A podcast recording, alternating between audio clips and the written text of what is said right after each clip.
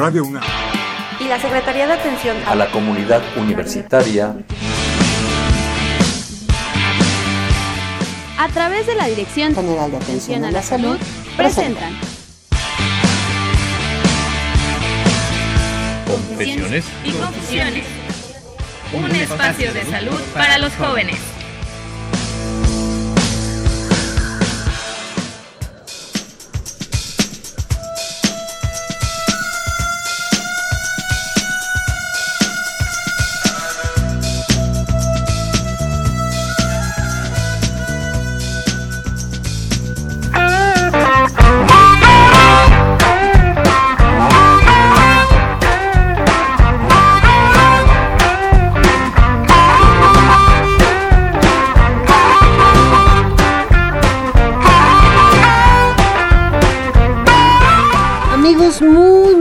Tardes. Soy Itzel Hernández. Me da muchísimo gusto poder estar con ustedes este sábado maravilloso, sábado 17 de febrero, del 2018. Muy bien, y bueno, pues ya estamos aquí listas para arrancar nuestro programa maravilloso de confesiones y confusiones.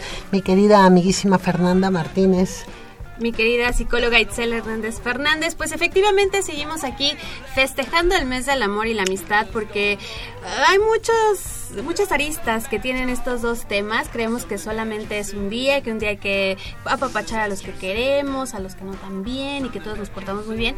Pero sorpresa, el amor, los amigos, las parejas que creen que también tienen ahí como una vertiente que, que nosotros nos, nos apasiona, decíamos aquí, y siempre lo, lo mencionamos, esta adicción que es para nosotros la radio.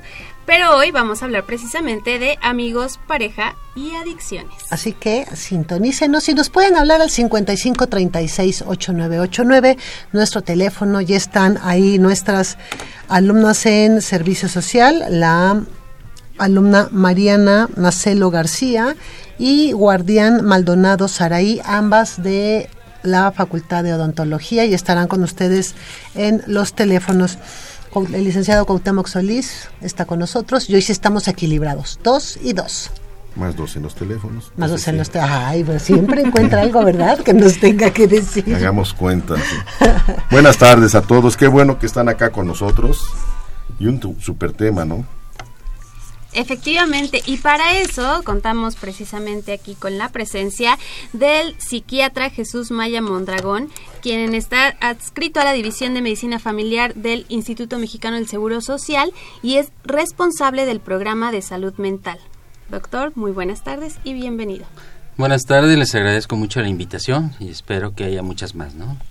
Claro que sí. Y bueno, les vamos a platicar eh, un poquito nada más del, una introducción, diríamos, del currículum del doctor Jesús Maya Mondragón. Él es médico cirujano, especialista en psiquiatría, maestro en psiquiatría, maestro en investigación clínica, maestro en salud pública y epidemiología y candidato a doctor en salud pública.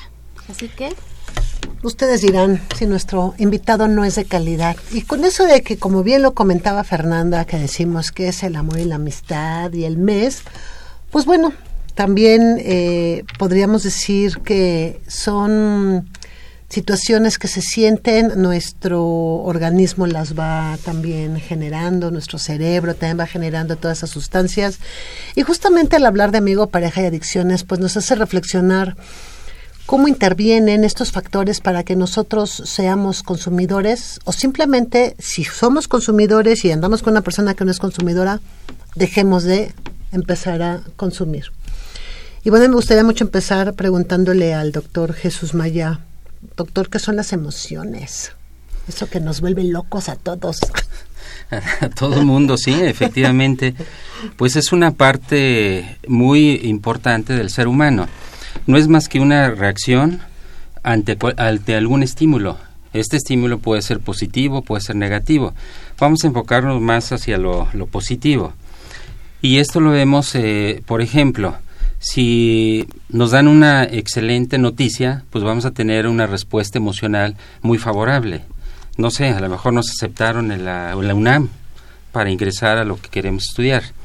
Y en ese momento vamos a, dar una respuesta tanto física como psicológica.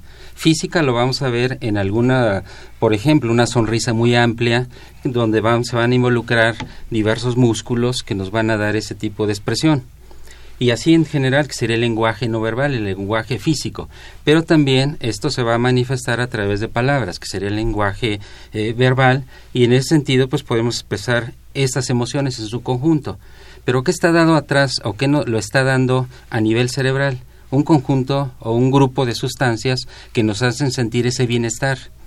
Por poner un ejemplo nada más, pues a lo mejor podemos decir en este momento la dopamina. En ese momento nuestro cerebro va a secretar grandes cantidades en determinados sitios cerebrales de esa sustancia que nos hace sentir bien, nos hace sentir alegres, contentos, felices en un momento dado por la noticia. Esas son las emociones. También eh, es, es eh, de esperarse que si recibimos una mala noticia vamos a generar emociones negativas. Creo que desde ese punto de vista podemos desde ahorita llamarles emociones negativas, que son, eh, digamos, riesgos para la salud y en este caso de que estamos hablando de adicciones, pues para las adicciones. Pero también tenemos un conjunto de emociones positivas que nos van a proteger de todos esos riesgos hablando de adicciones. Y eso es lo que debemos enfocarnos más ahora ¿Qué podemos hacer para favorecer el desarrollo de esas emociones positivas? ¿Cómo buscarlas? ¿Cómo generarlas? ¿Y de qué manera nos van a ayudar? En nuestras relaciones interpersonales, básicamente la familia, que veo que aquí debemos enfocarnos más hacia la familia, quien nos, quien nos va a educar desde que nacemos, es quien nos vamos a, a, a través de esa educación vamos a adquirir ciertos valores, ciertas emociones donde pueden predominar las positivas o las negativas. Y también la familia nos va a favorecer el desarrollo de la personalidad. Dependiendo de ese tipo de personalidad, vamos a buscar a otras personas en nuestras relaciones interpersonales, otros amigos, parejas, que sean afines a esas características que yo tengo. Por poner un ejemplo, creo que ya me estoy adelantando. No, no, no, me estoy yendo más allá. Siga, siga, siga. siga. En, en, ese sentido, creo que nos, eso es lo que nos condiciona a buscar parejas, digamos que en un momento dado decimos, bueno, ¿cómo se nos ocurre buscar a alguien que sea tan negativo, que sea tan pesimista, que tenga pensamientos, digamos, derrotistas, que no sean, eh, que no esté motivado? Bueno, pues se van a identificar. Algo que nos debe quedar muy claro es que nos identificamos entre iguales. En un momento dado, pues si yo tengo ciertas características de personalidad pasivas, dependientes, pues busco a alguien similar porque si veo a alguien opuesto, pues vamos a chocar. Entonces nos vamos a identificar entre iguales. Y eso lo veremos más adelante en, la relación de los grupos, los amigos. ¿Por qué nos identificamos con ellos? Y ahí pasaríamos al otro tema, que es la necesidad de pertenecer a algo, a alguien. Y que también estos son respuestas o son necesidades, digamos, eh, instintivas, innatas, ya nacemos con ello, con esa necesidad. De esa necesidad de pertenencia entonces es realmente instintiva. Sí. Empiezo a...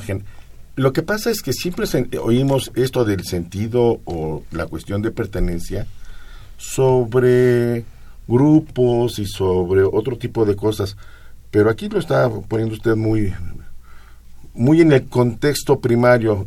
a lo primero que tenemos que sentirnos afín y que pertenecemos es a la familia. Efectivamente. Un ejemplo muy claro si no hay ese vínculo de pertenencia en los primeros años de la vida, se desarrollan trastornos mentales muy severos, porque no puede eh, contar con ese vínculo. A lo mejor la mamá, a lo mejor el papá, los integrantes de la familia, por diversas razones, no lo favorecieron. Entonces yo voy a, a crecer aislado, digamos, retraído. Y eso me va a condicionar también riesgos para la salud mental para el desarrollo de mi personalidad y también para el poder iniciarme en la búsqueda de sustancias que me hagan sentir diferente. Y en ese ejemplo, así muy claro, si yo me voy a identificar con personas que hacen uso de sustancias y ellos me aceptan como soy, pues ahí voy a estar metidísimo. Pero esto parte de que no tuve ese vínculo en la familia. De ahí que veamos la importancia que tiene la familia como factor de protección no solo para las adicciones, para el desarrollo de mi personalidad, para el desarrollo de mis emociones. Es decir, si la familia no me enseñó a experimentar, a buscar emociones favorables, placenteras, positivas, ¿cómo las voy a encontrar yo? O sea, carezco de ello. Entonces, si yo siempre mi personalidad o mis emociones son negativas, pues igual voy a buscarme entre iguales y entre ellos me identifico. Y si me aceptan, tengo ese sentido de pertenencia. porque no hay peor eh, sentimiento del ser humano que el sentirse solo. Sí, el, el Es ser decir, humano es gregario. es- Estoy acompañado de familia, estoy acompañado de amistades, de compañeros de escuela, de trabajo, pero me puedo sentir solo. Sí, o Esa es una- esa es una o realidad. no encajo en donde estoy. Así es. Entonces creo que ahí es donde debemos ubicarnos. ¿Cómo combatir esto desde la familia? Por lo tanto, la familia se constituye en el primer factor, o en el principal factor, diría yo, de protección contra cualquier trastorno mental. Las adicciones es un trastorno mental, es una enfermedad. Así es. Creo que nos debe quedar muy claro, y a todo el mundo, que no es un vicio, es No, una no, enfermedad. no. Aquí siempre hemos tratado el, el tema de adicciones como un problema de salud, no como un problema legal. Bien. ¿Sí? ¿Por qué? Porque es eso, es un problema de salud que además no se cura, se controla, puede tener este una persona no volver a consumir, pero el problema queda ahí latente y sigue siendo un problema de salud. Que no solamente y, creo que este si digo algo corríjame doctor algo mal me corrige no solamente afecta al individuo sino afecta a todo su entorno cercano y secundario sí o sea a su familia a sus amigos sí ¿por qué? porque pues se ven ahí con, con ese problema y es un problema que a veces no es fácil primero reconocer aceptar y luego buscarle solución Sí, hablando ya de la adicción en sí, eh, la pregunta es, ¿quién acepta voluntariamente buscar un tratamiento si tengo problemas de consumo de alcohol? Ejemplo, un adolescente de 12, 15 años de edad, en fin, que está co- consumiendo bebidas alcohólicas, con- ah, está abusando de las bebidas alcohólicas. Y yo creo que en ese sentido aquí debo de eh, quedar muy claro. El abuso de bebidas alcohólicas eh, lo tenemos clasificado el hecho de consumir cinco o más bebidas o copas o cervezas por ocasión, por momento. Cuando rebasan esa cantidad, entonces están abusando. Y todavía no hablamos de dependencia, ya sea al No, alcohol no, o a ya- las drogas. Solamente el, el abuso ya, ya significa eso, y es cuando el, el organismo pues ya no va a poder metabolizar tanta cantidad de alcohol, por muy sano que se encuentre el individuo.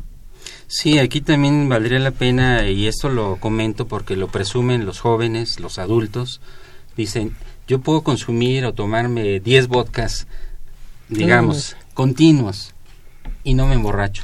Y aguanto más que los demás. Y los demás se caen. Dicen, qué maravilla, cómo resisto, qué fuerte soy, y lo presumen. Pero aquí, desde aquí yo les diría, ese es el, eh, están a un paso de agotar esa reserva que, de enzimas que metabolizan el alcohol en el hígado. Es decir, cuando yo empiezo a beber de esa manera, el hígado se hipertrofia, aumenta la capacidad de metabolizar el alcohol. Tiene una capacidad de metabolizar alrededor de 16 gramos por hora. Sí, pero una sola bebida alcohólica, llámese tequila, llámese vodka, llámese cerveza, tiene 12 a 14 gramos de Así alcohol. es. Entonces, en una hora, si yo me meto cinco bebidas o cuatro, pues imagínense, ya estoy intoxicado. De ahí que por eso me detiene el alcoholímetro. No, y qué bueno que lo detenga el alcoholismo. Ah, no, sí, claro. el coche de enfrente, ¿no? Así es, efectivamente, ¿no? Sí, sí, sí. Esto es, Entonces, es no algo es- que siempre hacemos mucho hincapié, doctor. Mucho, mucho hincapié. No, no tomar, en el caso de los hombres, más de una copa por hora. En el caso de las mujeres, por hora y media. Porque no es una posición de, de, este, de género, sino de composición este, física, de composición, de poder de metabolizar el alcohol, la mujer, por, sus caracter- por las características propias, tarda hora y media en metabolizar la misma cantidad de alcohol, una copa, que un hombre. Así es, efectivamente. Y esto se debe, bueno, de alguna manera es una cuestión ya genética, tiene menor cantidad de esas enzimas, eh, que bueno, hablar ahorita de los nombres de las enzimas, pues alguien diría, eh, está más complicado, pero bueno, una de ellas es la deshidrogenasa. Y en un momento dado tiene menor cantidad, pero ya es una cuestión ya constitucional, Sí, genética. Por lo tanto, eh, ahí en la medida para las mujeres serían tres a cuatro copas. Por Cuando rebasa estas, ya es abuso. Y esto porque la- actualmente la mujer, las jóvenes y también las adultas están bebiendo más, hablando de igualdad de género, ¿no? Ya somos iguales y bebemos lo mismo y hacemos lo mismo. Y eso Pero es un la error. naturaleza no nos hizo iguales. Exactamente, es un error terrible, ¿no? Así es. Bien, hablábamos ya del sentido de, de pertenencia, pero y, y estábamos a- hablando de esta parte, cómo impacta la familia en el comportamiento, sí, y luego en la selección de amigos, ya nos decía usted. Sí, eh, de inicio, primero creo que sería muy importante, porque si tenemos un grupo de jóvenes, por poner un ejemplo, tenemos 10 jóvenes, de estos 10 les ponemos ahí eh, la disponibilidad del acceso a las bebidas alcohólicas o les ponemos el acceso a drogas incluso, ¿por qué no todos van a probar? Es decir, se inician eh, todo mundo experimentando, probando, pero no todos van a decir, pues a ver, los 10 vamos a hacerlo. ¿Qué los diferencia unos de otros? A lo mejor solamente tres o cuatro dicen, pues yo sí quiero probar de esto, eh, emborracharme, a lo mejor con bebidas alcohólicas o a lo mejor probar alguna droga. ¿Y por qué los otros siete no? Porque ellos tienen otros valores que precisamente la familia es la que se los dio. Esos valores son los que le van a ayudar a controlarse, a detenerse, a no probar, a no experimentar. Los otros que están ávidos de experimentar, además de que no tienen esos valores o esos principios que le- la familia nos los da, pues además tienen otras carencias. Probablemente no tengan ese sentido de pertenencia. A su familia. Y- a su familia, exactamente. Entonces estoy buscando quién me acepta, quién me reconoce. Y son esas personas que siempre están buscando a alguien el reconocimiento. ¿Quién me acepta? Es decir, yo puedo invitar a lo mejor, soy un joven y oye, los invito a tomar unas copas para estar con ellos, para estar juntos, para compartir. Si no los invito, pues no tengo a nadie. Entonces es gente que está buscando, yo diría, o a veces lo comento así, están pagando por compañía, pero en este caso dañina, hacia alcohol o hacia drogas. Pero yo ahí tengo una predisposición y esa predisposición me la dio mi familia hacia el consumo de bebidas alcohólicas o hacia las drogas. Por lo tanto, la responsable de esto no la estamos culpando, ¿verdad? Es la familia. Es el gen mejor, digamos, para no por responsabilidad de la Es que a familia. Vamos a a la, parte genética. No, pero es que no solamente es genético, es el comportamiento, la, en- estoy entendiendo que es el comportamiento, cómo, cómo se lleva la familia, cómo conviven, Exactamente. qué calidad de convivencia tiene, no tanto la cantidad, doctor, Así es. sino la calidad de la, en la convivencia. Eso es, efectivamente. Y ahorita comentaron algo muy importante. Se sabe que hay un gen que predispone al consumo de bebidas alcohólicas, al alcoholismo. Pero el más importante es la, la predisposición familiar. Si en la familia hay bebedores, esto yo lo aprendí desde que nací. Y el niño aprende por imitación, por lo que escucha, por lo que ve. Y eso ya se va quedando como una, una costumbre, una, un hábito que va a reproducir posteriormente. Ahora algo más importante. Todos los trastornos mentales tienen un gen, donde se hereda. Si yo quiero hablar, por ejemplo, de esquizofrenia, pues tienen unos genes que se heredan y voy a desarrollar la enfermedad, pues no. No necesariamente. No, no la voy a desarrollar si tengo una familia integrada, Ajá. si tengo una familia que no es conflictiva, si tengo una familia donde se comunican todos, si tengo una familia donde hay ese sentido de pertenencia, si tengo una familia que me transmitió esos valores de res- responsabilidad, compromiso, autocuidado. Si no tengo esa familia que no me dio esto, que son los factores de protección, pues entonces voy a caer muy fácilmente y voy a desarrollar la enfermedad. Ya había una predispo- predisposición genética, pero el medio ambiente, en este caso familiar y su entorno, es el que va a decidir, por decirlo de alguna manera, si desarrollo o no la enfermedad. Claro. Entonces el problema en este caso nuevamente, pues la familia va a decir, nos están culpando de todo.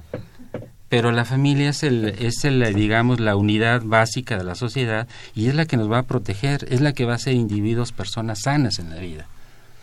Entonces, esa familia debe fortalecerse y ahorita veremos más adelante, bueno, si tenemos ese problema en la familia, ¿qué podemos hacer? Ah, Pues hay formas de tratarlo. Así como cuando ya identificamos al joven o al adulto que hace uso de alcohol o de drogas de forma ya con cierta dependencia, hay niveles de dependencia, podemos hablar leve, moderado, severo, y que no tiene conciencia de buscar un tratamiento, pues ahí es responsabilidad de la familia, no te estoy preguntando, te llevo.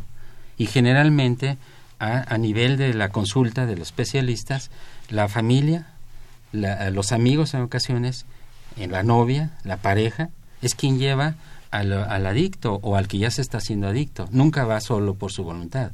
No tiene conciencia, digamos, del daño y todo el mundo dice, yo no soy alcohólico, Siempre hay una buena justificación yo no soy drogadicto. para la, para la persona. Siempre, no, no, además yo lo puedo dejar cuando yo quiera. Ese es algo que es una Sí. realidad. Y qué error tan más grave, ¿no? Así es es. mentira.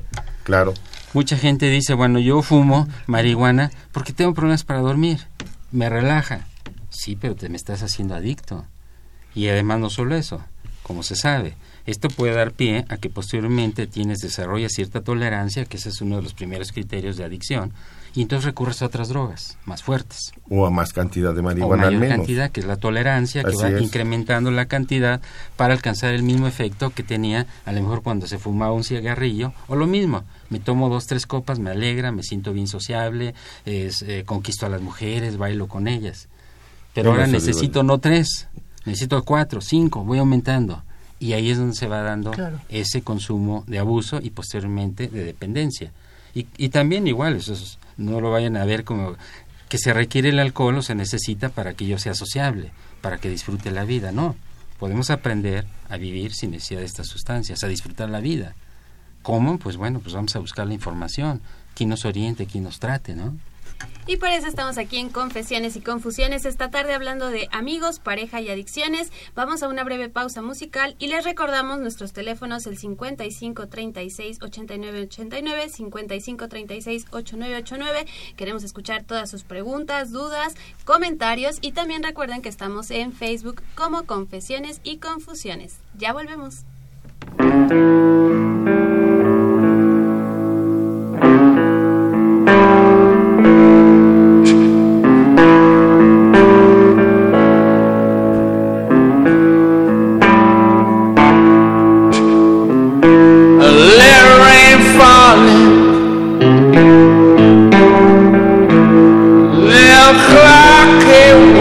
Time.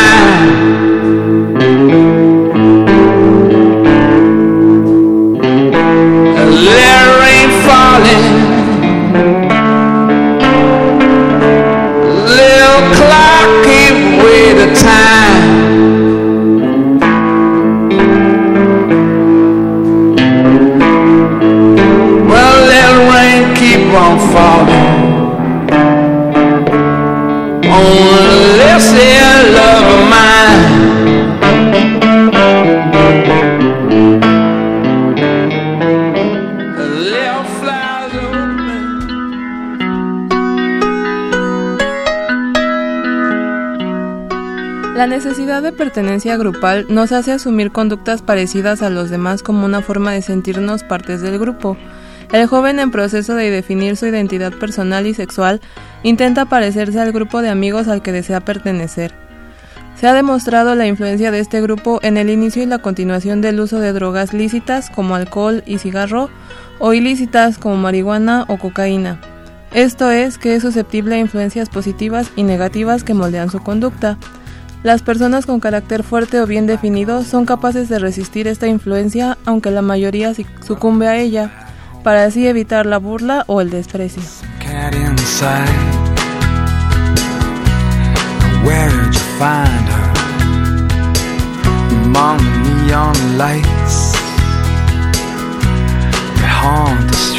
La codependencia es una conducta aprendida a los miembros de la familia, con base en una baja autoestima, necesidad descomunal de afecto. Se define por la incapacidad de prestar atención a tus necesidades psicológicas, físicas y o emocionales, generalmente en favor de las ajenas. La codependencia es un comportamiento que se ha ido generalizando a todo tipo de relaciones y situaciones en la que los dos integrantes de una relación desigual están inmersos dentro de un vínculo de poder y control. Los dependientes emocionales parten de una base de adhesión excesiva hacia las personas significativas y elección de objeto fundamentada en la idealización y la sumisión. También es llamada adicción a las relaciones debido a que los codependientes a menudo mantienen o forman una relación unilateral que es abusiva o destructiva emocionalmente. Tú eres tú y yo soy yo. Falta de amor a mí mismo, cuando en el intento de complacerte me traiciono. Falta de amor a ti, cuando intento que seas como yo quiero, en vez de aceptarte como realmente eres. Tú eres tú y yo soy yo. De eso consiste una pareja equilibrada. Fritz Perls.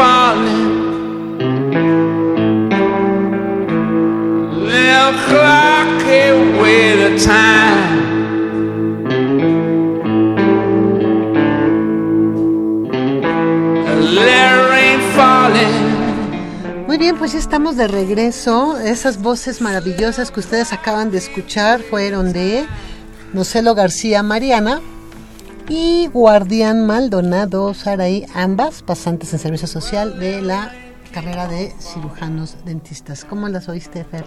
Muy bien, me gustó mucho la última frase. Eh, además, doctor, yo ya me voy a quitar lo romántica. Me van a tachar de antirromántica yo diciendo que el mes del amor y la amistad. Pero es que aquí hay una palabra que a mí me interesa mucho. La codependencia. Es bien difícil tener relaciones eh, entre amigos, entre pareja, entre la misma familia, saludables, sanas, que nos lleven a una parte positiva, a crecer como personas, a estar contentos y, e incluso poder tener estos neurotransmisores que la comida o que otros, eh, otras circunstancias nos dan para estar bien. Pero hay un punto en donde nos desviamos y entonces estas relaciones que deberían ser lindas se convierten se convierten en algo de terror. Ya no hay ese cuento de hadas que todos imaginamos, ¿no? Ya hay un cuento de terror y desafortunadamente ahí es donde vamos a empezar a hablar en algún momento pues de las adicciones, ya sea porque estamos desconsolados y creemos que eso es lo que nos va a ayudar a, a olvidarlo entre comillas o que esas malas relaciones que también nos pueden llevar a este consumo. Doctor. Sí, eh, creo que la codependencia es un punto muy importante en las relaciones humanas, no solamente en las adicciones. Se puede depender o someterse o estar a disposición de otra persona eh, dentro de una relación humana. Y en el fondo todo esto, ¿qué es lo que, hay? Pues es una persona, ya lo decíamos, sola, que se siente sola y que eh, vamos ubicándola en su realidad, si decimos, a ver, ¿con quién cuentas en este momento? De tu familia, que te haga sentir diferente, que te motive, que te impulse a crecer, que luches o por esa, esa relación. Pues no, no tengo. Entonces son gentes que están buscando eh, de quién depender para ser aceptados, están buscando el ser reconocidos. Aquí pondría el ejemplo, ¿cómo se genera esa necesidad? O es una característica o un conjunto de características de la personalidad. Incluso podríamos hablar de un perfil del codependiente donde es pasivo.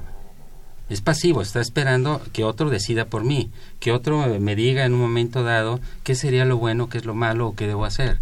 Son gentes que tienen mucha dificultad para tomar decisiones, aun cuando sean simples. A lo mejor dicen, hoy me he visto de determinada manera, pues no, mejor le pregunto a mi pareja, a, mi amigo, a mi amiga, y que me diga con qué me veo bien, porque yo me siento inseguro. Entonces alguien tiene que decidir por mí. Pero bueno, dentro de todo esto lo que vemos es solamente que es una persona que aparte de esto, ya se comentaba, tiene su autoestima baja. Es decir, está autodevaluado. Autodevaluado desde el punto de vista que no tengo ese tipo de fuerza o fortaleza para tomar decisiones. Y esto también se debe a que no tengo confianza en mí mismo, que no tengo seguridad, soy una persona insegura. Volvemos a la familia, ¿dónde surgió esto? Pues bueno, esto no, no me lo dieron en la familia. Pongo un ejemplo muy sencillo. Yo soy un eh, niño que está en el ah, kinder, en el preescolar, llego corriendo a casa porque pues allá me pusieron estrellita, buen comportamiento, hice algún dibujo excelente. Y llego a casa, pues presumiendo, gritando para que se me festeje.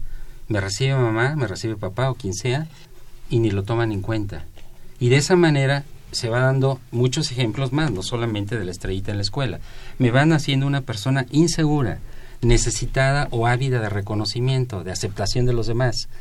Eso es un riesgo muy importante porque se va quedando como una característica de mi personalidad. La personalidad es un conjunto de características. Y esta sí es muy importante, sí es muy fuerte, entonces eso va condicionando mi comportamiento. Y si yo tengo a un grupo cercano, en la secundaria, por ejemplo, que hace uso de drogas, que empieza a fumar, y ellos sí me aceptan, claro, si hago lo mismo que ellos, si no, no me aceptan. Para que sea aceptado, debo hacer lo mismo. O vestir como ellos, o hacer lo que hacen, si no, no soy aceptado. Y ese es el problema que tienen, la búsqueda incesante, pues yo diría casi a veces eterna, si no se tratan, de reconocimiento, de ser aceptados por alguien o por los demás. ¿Y dónde estuvo el origen? En la familia. Volvemos a la familia. La importancia que tiene para formar lo que decías, personas sanas, saludables, que crezcan, que tengan un crecimiento de forma conjunta, independiente con los demás, ¿no? No tanto dependiente, independiente, incluso de la misma familia de origen. Entonces, Ese sería el origen de la codependencia. Ya viendo en las adicciones, ponemos el ejemplo del alcoholismo. El alcoholismo, quien tiene ya ese problema ya de dependencia, está favorecido o está perpetuado por la pareja. La pareja es la que en un momento dado dice, bueno, yo prefiero darte aquí diariamente tu litro de vodka, de brandy, de lo que tome, lo que sea. Finalmente, quien tiene dependencia alcohólica se toma lo que sea. Y diariamente le lleva, antes de irse a trabajar, porque entonces la mujer ahí tiene que ser el proveedor, el otro ya no puede trabajar, y diariamente le lleva su, su tequila o lo que esté tomando, mientras yo llego para estarlo cuidando. O sea, en el fondo lo está sobre, sobreprotegiendo y está fomentando su alcoholismo. Esto lo ubico igual en los jóvenes, en los adolescentes. Y pasa exactamente igual. Mamá le compra su, su mezcal, que ahora de moda. se consiguen muy fácilmente y baratísimo, pero es muy tóxico, y se lo lleva para evitar que se vaya con los amigos a consumir. Prefiero que estés en la casa emborrachándote y tomando tu, tu mezcalito, y aquí te tengo, te estoy vigilando, te estoy cuidando. Qué error más grande ahí está haciendo, favoreciendo su alcoholismo. De alguna manera, ese es, el, es la codependencia también. ¿Por qué lo hace mamá? Una, porque tengo la necesidad de controlar, es parte de mi personalidad, de controlar a los demás. Y no solo eso, ¿por qué le controlo? Porque si me va mi hijo, pues yo te voy a sentir sola, me quedo sola. Entonces prefiero tenerlo en esas condiciones, pero no me siento sola. Y además tengo por quién preocuparme. Si él no estuviera aquí, ¿por quién me voy a preocupar? O quién dependa de mí. O quién depende de mí. Y me siento útil, ¿no? Exactamente. Y ahí entonces veríamos también la fantasía que tienen en las relaciones los jóvenes y los adultos de buscar relaciones con gente que tiene problemas de alcohol o de drogas. Dicen los padres, bueno, ¿y por qué te fijaste, a ver tú, mi hija, por qué te fijas en este joven que sabemos que hace uso de alcohol o de drogas, que abusa? Dice uno, bueno, pues, ¿qué estará pasando? Yo digo la fantasía porque si en casa yo viví este problema y a papá no lo pudimos cuidar, y a lo mejor falleció por complicaciones del alcoholismo, o a lo mejor nos abandonó, se fue. Entonces se genera esa fantasía de que si no pudimos hacer nada por un papá, lo podemos hacer por otra persona. En este caso, pues me relaciono con el que tiene problemas y yo internamente y a nivel inconsciente sé que lo voy a curar, lo voy a salvar de esto. Entonces ahí estamos viendo otras características de personalidad que se involucran en la codependencia el por qué seleccionamos ese tipo de personas. Cuando diríamos, bueno, son jóvenes, son adolescentes, son adultos, entre comillas, sanos. Sanos desde el punto de vista de consumo, de drogas o de alcohol, pero no sanos desde el punto de vista de personalidad. Y yo creo que esa parte, doctora, es la más complicada en esto que estamos nosotros hablando justamente, estas relaciones que se dan con los amigos y con la pareja. Porque usted muy bien al principio lo estaba comentando. O sea, nosotros traemos ya toda una, primero una carga genética y posteriormente todo lo que la familia nos ofrece dentro del núcleo familiar.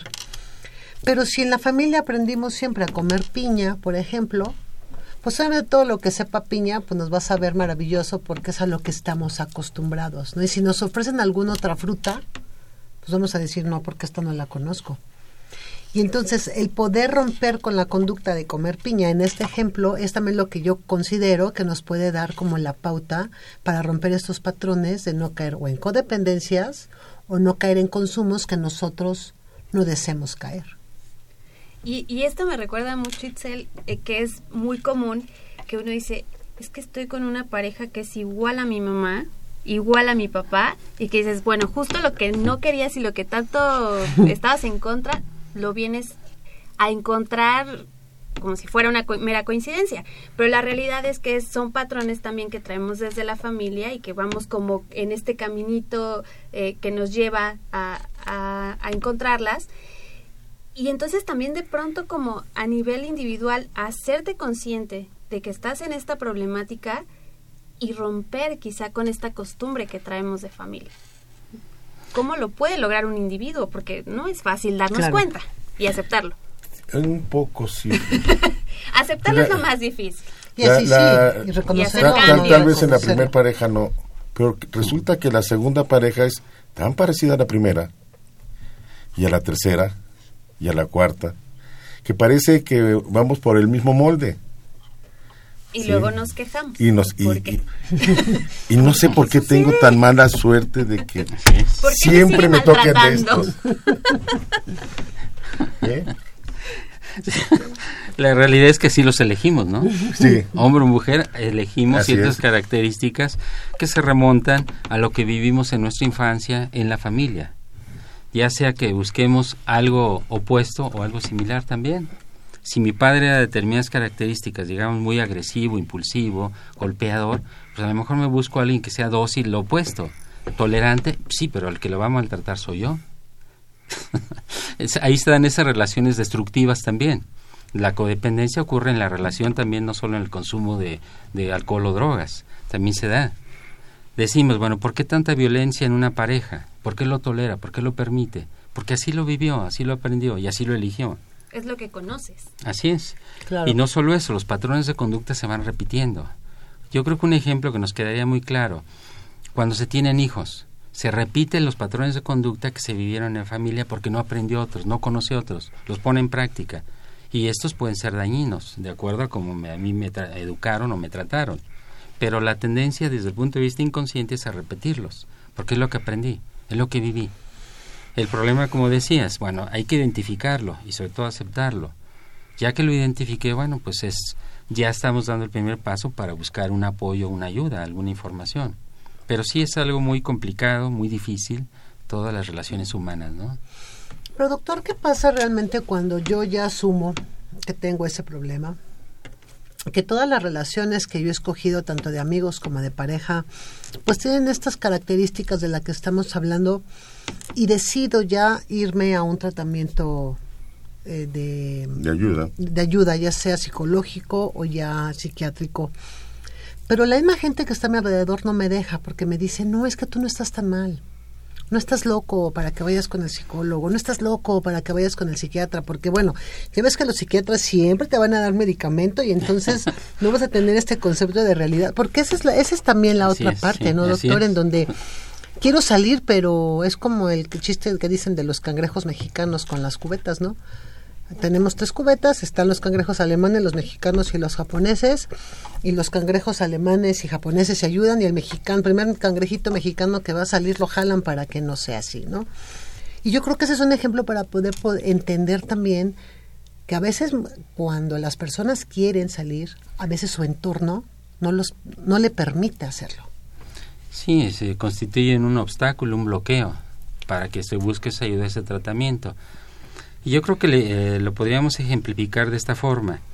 Si una familia es disfuncional, disfuncional desde el punto de vista de que tienen mala comunicación, no hay esa interacción de afecto, es decir, no hay intercambios de afectos, no hay esos vínculos que estábamos come- comentando al inicio. Entonces, eso nos va a llevar o a algún trastorno mental o al consumo de sustancias o a buscar una relación patológica, llamémosla así, o destructiva. ¿Esto cómo lo podríamos eh, entender? Si la familia tiene ese tipo de problemática, generalmente alguno de los miembros de la familia presenta un problema. Hablemos de alcohol. Pues, el- uno de los hijos está presentando eh, eh, problemas de alcoholismo. Entonces, toda esa problemática que tiene la familia se desvía hacia la atención de este joven. Ah, pues nos olvidamos de los problemas que tenemos internos, de que no somos afectuosos, no hay cariño, no nos comunicamos, todos estamos divididos y ahorita todos nos enfocamos a la atención de este, que tiene este problema, de este eh, integrante de la familia. Entonces se desvía la atención de- del, del problema familiar hacia el consumidor. ¿Qué ocurre si de pronto alguien dice, pues vamos a buscar ayuda y el mismo quien lo está viviendo, sufriendo, dice, pues quiero que me ayuden, ya no puedo, me estoy convirtiendo en un alcohólico, tengo muchos problemas, en fin. La familia lo bloquea generalmente, porque le sirve para eso, para mitigar o para no enfrentar todos los problemas que tienen. Vamos a suponer que haya problemas muy severos entre los padres. Si enfrentan esos problemas, pues probablemente se tengan que separar. Y eso es lo que no quieren enfrentar. Dicen, hay que mantener a la familia unida. No quiero dejar sin padre a mis hijos, no quiero dejar sin madre. Y no enfrentan el problema. Mejor se desvía bloqueando el tratamiento, obstaculizando en un momento dado, porque a veces los llevan a tratamiento. Pero se dan ciertas indicaciones y en lugar de seguirlas hacen lo opuesto, como sabotear el tratamiento, para que esto no se resuelva. Porque si se resuelve, nos tendremos que enfrentar al una problema de fondo. Una no es ninguna, doctor. Y, y ese es el primer pretexto que ponen para sabotear el tratamiento. Tómate una hoy, no pasa nada, o sea, vas muy bien, tómate una. Un premio. Sí, porque es lo un premio, bien. sí, porque Eso. ya, ya, ya lo estás haciendo bien. Y ahí viene la recaída y ahí viene otra vez el problema. Y, y la familia o quienes quieren sabotear esto, el mejor pretexto para seguir manteniéndose ocupados con otra cosa y no enfrentar los propios. Así es, efectivamente. Y esto es muy común. Pongo un ejemplo de algunos pacientes que, que trato. Tengo un joven de 28 años que se, se ha mantenido en abstinencia de consumo de alcohol, es adicto o dependiente del alcohol, y de drogas. Dos años sin uso. Y está trabajando y, pues bueno, vigilado por la familia y eh, todo muy bien. Y de pronto dice la familia, pues ya llevas dos años, eso hay que festejarlo. Hacen una reunión familiar, tú no debes tomar. Pero de pronto le dicen, ¿por qué no te vas? eh, le dan el coche y vete a festejar, busca algunos amigos, vete al cine, vete a divertir. O sea, le están dando el dinero, coche y la, autorización para que vaya y haga lo mismo. Y efectivamente, pues me voy con las amigas, nos emborrachamos, choco el carro y recaí otra vez. No fue algo muy severo, esto es real. Pero de pronto dices, si teníamos todo ese avance por dos años, ¿por qué la familia lo echa a perder? Por esto que estamos comentando. Si en un momento dado se logra curar o controlar, porque finalmente si hay dependencia no hay curación. Entonces dice, bueno, ¿y cómo hacemos para sobrellevar tanto problema que tenemos internamente? Tendrían que tomar decisiones muy drásticas y a lo mejor terminar hasta con la familia, ¿no? Y eso también, ah, perdón, acaba de tocar también algo muy importante, doctor, y es, yo siempre mando a la persona que, posi- que tenga el, el- el problema, pero yo como familia no me atiendo. Y entonces viene la parte en donde el otro va sanando, pero yo sigo con esta patología que Seguimos me con la punta del llevar, iceberg. ¿no? Entonces, abajo se está componiendo algo, pero nada más es un elemento, no son todos los elementos que conforman a la familia. Y el Está- problema de raíz no está atendido. Exactamente. Y generalmente o es una condición indispensable, obligada, en el tratamiento de cualquier nivel de adicción o de consumo de bebidas alcohólicas o drogas, debe estar la familia. Debe involucrarse también en el tratamiento, es decir, o le damos una información simplemente o la, la- la incorporamos a un proyecto o un programa de terapia familiar y la familia no acepta. Dejan de ir, ya se, eh, no, no, es- no, no asisten más a consultas.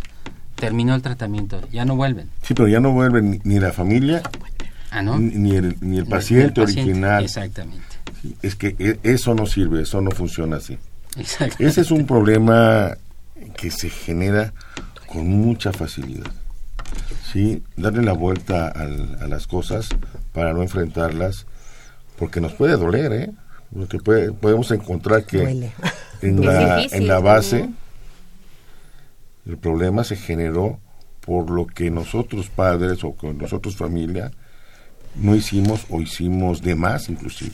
Así es. También la sobreprotección es dañina. ¿sí? No solamente el no hacer, también sobreproteger nos conlleva todo este tipo de problemática. Pues ustedes tienen preguntas en este programa el día de hoy. Pueden llamarnos Apúrese. al 5536-8989, 5536-8989. Hoy en Confesiones y Confusiones hablamos de amigos, pareja y adicciones. Vamos a un pequeñito corte y regresamos. Thank you.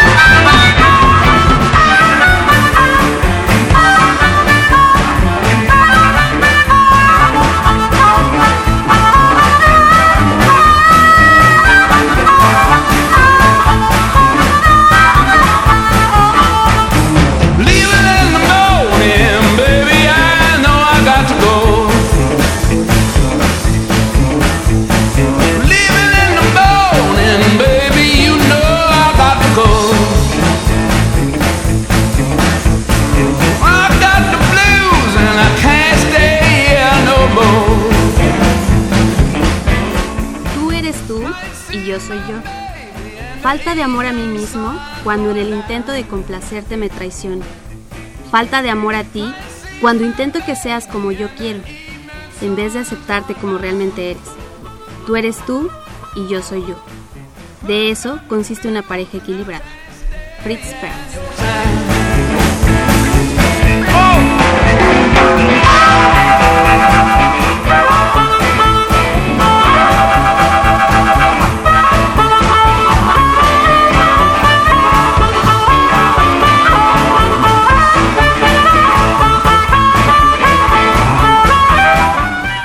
Regresamos, el tiempo se nos agota, Dios mío, por eso confesiones debería de durar dos horas todos los Lo voy sábados, por más favor. seguido porque ahora las hemos mantenido calladas. No, y al contrario, porque deben saber, queridos radioescuchas, que a nosotros nos apasionan estos temas, de verdad que, que, que además tiene, insisto, como son muchas variables, si hablamos de amigos, parejas y adicciones, y cómo se entrelazan, doctor eh, Jesús Maya Mondragón, porque yo insisto, a veces estos, ahorita hemos hablado mucho de la familia, evidentemente, porque es este eh, inicio de nuestra vida como seres humanos, pero en algún momento, y lo dicen, ¿no? Los amigos son esa familia que uno elige. Y la pareja también lo es.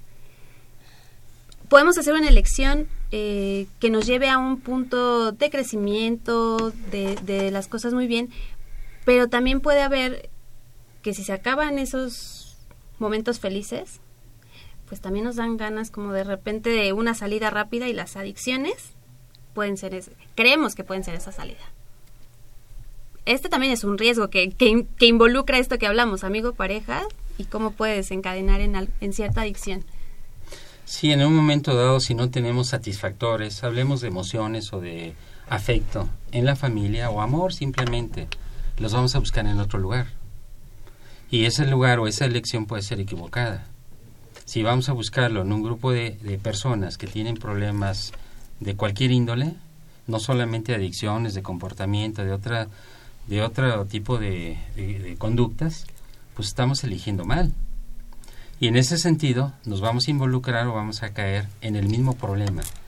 Y todo parte porque no, no cuento o no tengo ese afecto, no tengo ese apoyo, no tengo esa sensación de, de confianza, de seguridad que me da la familia. Insisto mucho en la familia porque ahí es donde está la clave de las personas sanas, decías hace un momento. ¿Cómo logramos que haya personas sanas? ¿Cómo hay- logramos que haya pe- relaciones o parejas saludables? siempre y cuando tengamos esas familias. La otra, y claro, no es regresar el tiempo, ya no podríamos, pero podemos en un momento dado informarnos. Y de esa manera, si yo estoy informado, soy un joven, soy un adolescente, de esa forma, entonces yo puedo reorientar mi comportamiento y aquello que a lo mejor me hizo daño. Por ejemplo, yo tengo necesidad de reconocimiento, de aceptación. ¿Cómo puedo lograrlo sin involucrarme con personas que tienen este tipo de problemática? Hay personas sanas, ¿Qué es lo que hace una familia cuando identifica a uno de los hijos que está consumiendo drogas? El primer paso, y, y eso lo recomendamos siempre, o alcohol, o abusando de esto, simplemente te retiras de esos amigos, se los voy a prohibir. Y esto debe ser así, pero tajante. No es que él no bebe tanto y es que nada más cada sábado y domingo. No, Y es que hay que respetarle sus gustos. ese es otro error en ese tipo de elección. Por supuesto. O sea, si tiene otros amigos o amistades que no consumen, que no buscan la, digamos, ese tipo de satisfactor, pues adelante, no se lo vamos a limitar, no va a ser a nuestro gusto. Pero ahí sí debemos ser tajantes, no a ese tipo de amigos. Y en ese sentido, bueno, pues a lo mejor podemos favorecerle que haya otro tipo de amigos. ¿Cómo? Pues si tenemos reuniones familiares o con amistades sanas donde no haya consumo de alcohol, entonces ahí pueden empezar a relacionarse los jóvenes, los hijos nuestros. Y ahí es donde puede entonces relacionarse con pe- eh, personas entre comillas sanas o sanas en un momento dado que tengan otro tipo de comportamientos. Creo que esas serían unas opciones para resolver un problema que yo tengo, es decir, necesidad de reconocimiento, de aceptación, para no unirme a esos grupos de riesgo, pues bueno, esta sería una opción. Siempre hay opciones para todos saludables, sanas. Y la otra es enseñarlo a que, a que desarrolle eh, emociones positivas. Decíamos, las emociones positivas se constituyen en factores de protección contra todo. No solo contra el consumo de alcohol, no solo contra las drogas, contra relaciones patológicas o, no sé, perversas o no sé cómo llamarles. Yo creo que aquí esto es algo fundamental e importante en todo esto que estamos platicando. A lo mejor los escuchan, nos escuchan y dicen, oigan, es que se oye bien fácil todo lo que ustedes dicen. Y honestamente sí les quiero decir que son procesos que llevan tiempo, porque hay que darse cuenta realmente que hay un problema real en, en la familia, ya sea de consumos de los hijos o de las parejas. O de los padres que están mal modelando ante los hijos. Así es. Entonces, no es un proceso de ya me di cuenta, ya lo llevo y como los cuentos de Walt Disney, por eso les digo que Walt Disney nos trastornó nuestras mentes a las mujeres diciendo que todos acababan en final feliz. Pero, ¿Qué pasa después ¿qué de pasa después de eso? Nadie supo qué pasó con Cenicienta ni con Blancanieves, ¿verdad? Entonces, cuando nosotros llegamos a este tipo de, de- de situaciones, es un proceso que vamos a tener que recorrer largo. Es un proceso que va a llevar a un duelo, es un proceso que va a llevar a un dolor, es un proceso que va a llevar a enojarnos y es un proceso a confrontarnos con lo que somos nosotros como personas. Y esos elementos que yo acabo de decir no son nada sencillos de vivirlos, pero realmente vale la pena hacerlo porque la vida cambia de una manera impresionante y da un giro de 180 grados. ¿O no es así, doctor? Efectivamente, sí. Y una vez que ya se entró en ese tipo de problemática, es difícil salir. Se puede, pero si se lo detectamos o los atendemos a tiempo. En un momento dado, si evitamos que lleguen a ser dependientes al alcohol o a las drogas o al tabaco. Si ya llegan a esa dependencia, es muy difícil hablar de curación, ya se decía al inicio. Sí, claro. Y a esta otra parte que usted decía que no la habíamos considerado cuando, cuando estuvimos preparando el programa, a tener cerca a alguien. Esta necesidad de que si no tengo a alguien estoy realmente solo y por eso quien sea, pero que esté alguien cerca de mí. También lo podemos evitar y hacerles hincapié y promover y ser una red de apoyo real para que incluso generen este relaciones positivas o relaciones no dañinas. Exactamente. Y tenemos aquí una llamada, nos marcaron el 55 36 89 89. La Novelo García hablamos. Mariana es la que nos va a decir. ¿Quién nos llamó Mariana? Eh, es un anónimo que nos habló felicitando el programa y también nos decía que la aportación, eh, que el alcohol es la sangre del diablo y que para que todos los jóvenes evitáramos o todas las personas que somos co- o son codependientes a, a, a algo o a una sustancia, este, que leyéramos sobre unos abstenios de, de la historia, que es Buda y Gandhi, que son de la India. Y este y también hay una otra pregunta que dicen después de reconocer que ya eres codependiente, ¿cuál es el siguiente paso? O sea, ya te diste cuenta que eres codependiente, que estás en una relación que es tóxica o eres, eres, este adicto, ya lo aceptaste. ¿Qué, qué es lo que sigue, doctor? Buscar la ayuda, en este caso profesional. Diríamos, bueno, ¿por qué no se busca la ayuda psicológica? Para que me orienten cómo puedo ir terminando con esa relación y que no me haga daño. Porque si tengo esa dependencia o esa codependencia, va a ser muy difícil que lo haga por mí mismo. Tiene que haber alguien que me oriente el cómo hacerlo. O sea, no es nada más, pues, déjate, aléjate de esa persona. No es posible. Que me digan el cómo. Y para eso sí hay que eh, buscar la ayuda desde el punto de vista psicológico. No digo psiquiátrico para que no se asusten, porque finalmente dicen, esos psiquiatras ven puros locos, ¿no? Y como decías al inicio, hace un rato, y luego nos medican y nos traen todos drogados. Sí, realmente es una mala visión de, hacia ustedes, doctor. Que definitivamente debemos eh, pues procurar todos salir de ese tabú porque de verdad hay situaciones que se tienen que medicar, no es de que uno quiera, ¿no? Pues, hay que usar medicamento y para eso están los expertos y para eso también está, bueno, estuvo porque ya estamos a minutos de concluir este programa. Minuto. El psiquiatra Jesús Maya Mondragón del, del IMSS.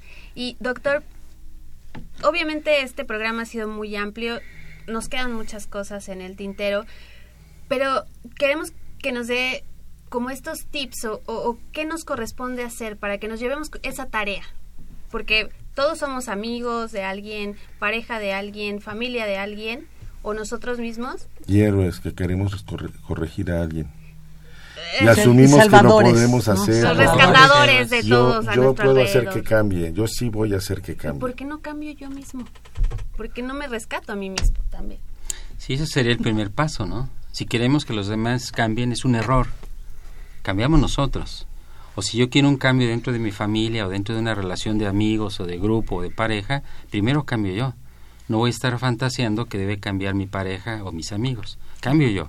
Los demás es difícil que cambien a través de mí. Ahora, ¿qué es lo que podemos hacer para protegernos de todo esto? Generar emociones positivas, ¿no? hablabas al inicio de sobre la, el mes del amor y la amistad. Pues generar eso, ese tipo de emociones, de alegría, de amor. Amor no hablo desde el punto de vista de contexto sexualizado, sino simplemente el amor por el prójimo, de ayuda. Decías, ¿qué hacemos por si conocemos a alguien? Pues ver la forma en que les podríamos ayudar u orientar, dirigirlos hacia los lugares donde se les podría dar este apoyo, en las escuelas, en centros de salud, en las clínicas del Seguro Social. Siempre hay lugares a donde acudir y esa sería nuestra función, orientarlos cuando vemos este tipo de problema, ya sea a nuestros amigos, a los usuarios o a los que abusan de alcohol o drogas, o bien a la familia misma, ¿no? Que busquen ese tipo de ayuda para enfrentar estos problemas y resolverlos. Tienen solución. Pues bien, yo quiero agradecer también al licenciado Cuauhtémoc Solís Torres que estuvo con nosotros Gracias. como, como cada sábado en el tema de adicciones. Nuevamente al doctor Jesús Maya Mondragón por haber estado con nosotros. A nuestra querida amiga Fernanda Martínez, Crescencio Suárez allá en los controles técnicos, al, al señor de la voz bonita Jesús Ruiz Montaño y en continuidad a nuestro querido amigo Juan Carlos Osorni, por supuesto a Novelo García Mariana y a Guardián Maldonado Saraí, nuestras dos alumnas que estuvieron hoy aquí contestando la llamada. Soy Itzel Hernández, un saludo a toda la gente que nos está escuchando. Especialmente a Andrés Martínez y a Omar Martínez, que hoy han estado muy atentos al programa. Ah, perfecto. Pues muy bien, nos escuchamos próximo sábado, misma hora, misma estación. Muy buenas tardes. I was talking to the postman. He mentioned your name. It seemed like everybody, everybody knows about my good name.